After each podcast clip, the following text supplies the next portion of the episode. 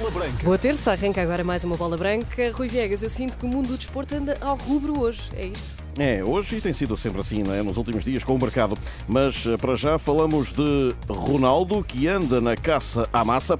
A frase corrosiva é de um antigo dirigente do Sporting. Vamos então à bola branca. Boa tarde. Os elogios de Cristiano Ronaldo à Arábia Saudita apenas servem para que o jogador fature mais para a sua conta pessoal. Assim, sem tirar nem pôr, a opinião corrosiva é de Rogério de Brito, antigo administrador da Sporting SAD e ex-representante leonino na Liga. Isto depois de CR7 ter fechado a porta a um regresso ao Valade e ao futebol europeu, por troca com um campeonato árabe que, para Ronaldo, só não está acima do inglês.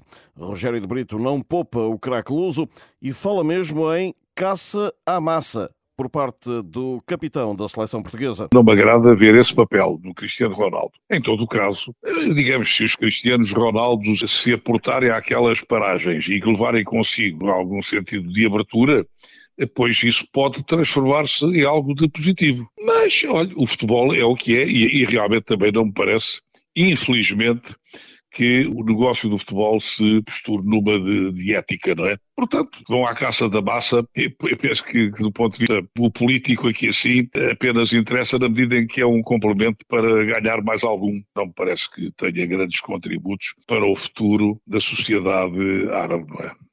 Quanto a um eventual regresso a casa, Ronaldo foi claro, após o jogo de ontem do Al Nassr no Algarve, Europa não, e com isto o Sporting também fica de fora, ao contrário do que sonhariam muitos adeptos.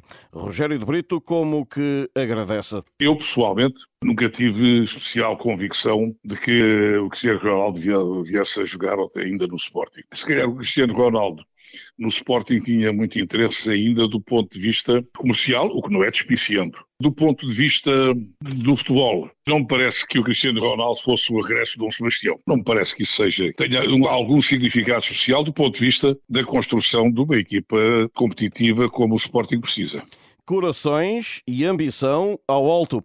Tatiana Pinto, média da seleção feminina, foi a última porta-voz da equipa das esquinas às portas da estreia no eh, Campeonato do Mundo. Temos uma oportunidade espetacular de fazer as coisas de forma diferente e, e, e de sonhar um bocadinho mais alto. Uh, sabemos mesmo da dificuldade que temos neste grupo, mas eu acho que vamos conseguir fazer coisas bonitas e, e é assim que eu, que eu espero que toda a gente esteja a pensar também em Portugal.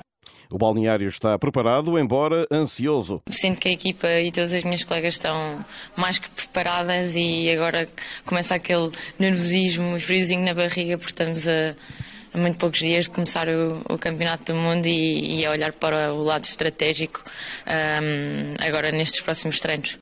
Portugal joga domingo às 8 e meia da manhã, hora de Lisboa, frente aos Países Baixos. Vai ser um adversário super difícil, mas esperemos também que o nosso lado estratégico e, e o facto de cumprirmos bem o plano que nos vai ser proposto, poderemos estar mais perto da vitória.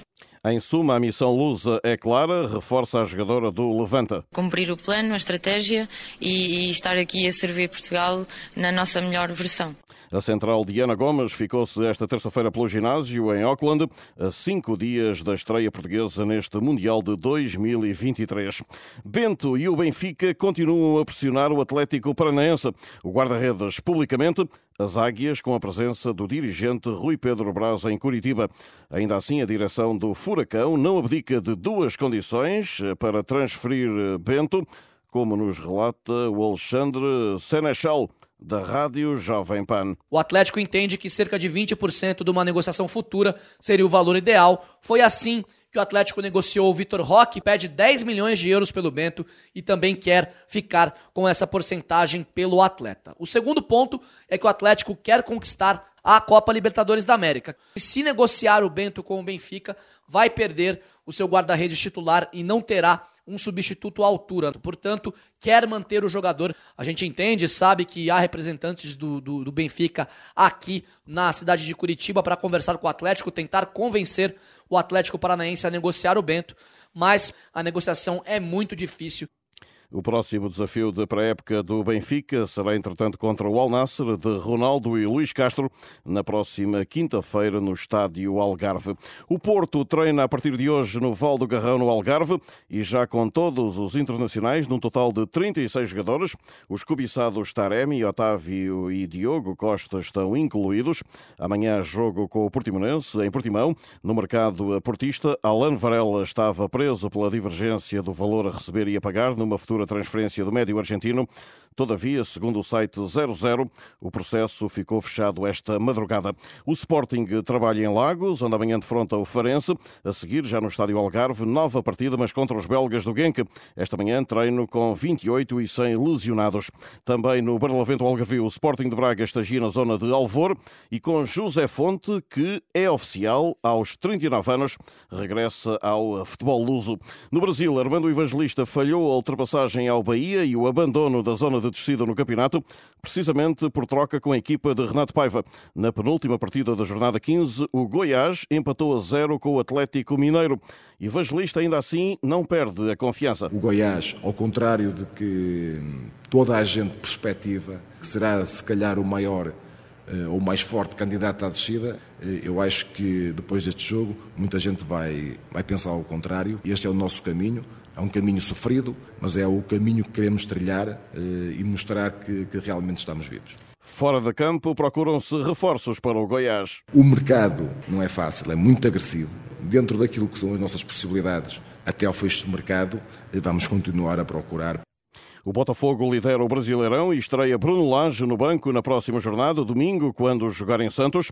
Isto porque o treinador ex-Benfica ainda não deverá poder assumir a equipa nos jogos amanhã, na Taça Sul-Americana por estar a completar o processo de obtenção do visto de trabalho. Novo teste de fogo para a seleção de hóquei em patins no Europeu da Catalunha. Depois do triunfo de ontem por 7-4 diante da Itália, Portugal fronta às 5 e meia da tarde a Espanha. Às 20, ainda para o Grupo A, jogam Itália e França. Antes de fechar, recordo que no ciclismo, no Tour, 16ª etapa, começam hoje as decisões da última semana com um contrarrelógio que acaba em alto, na distância de 22 km e 4 400 metros, uma ligação entre Passy e Combloux. Vingegaard lidera com mais 10 segundos que Pogachar. Nelson Oliveira, 52º da geral, é o melhor português desta volta à França que dá as últimas pedaladas domingo em uh, Paris. Obrigada. Hora certas outras notícias, Teresa. Bom almoço. Boa tarde.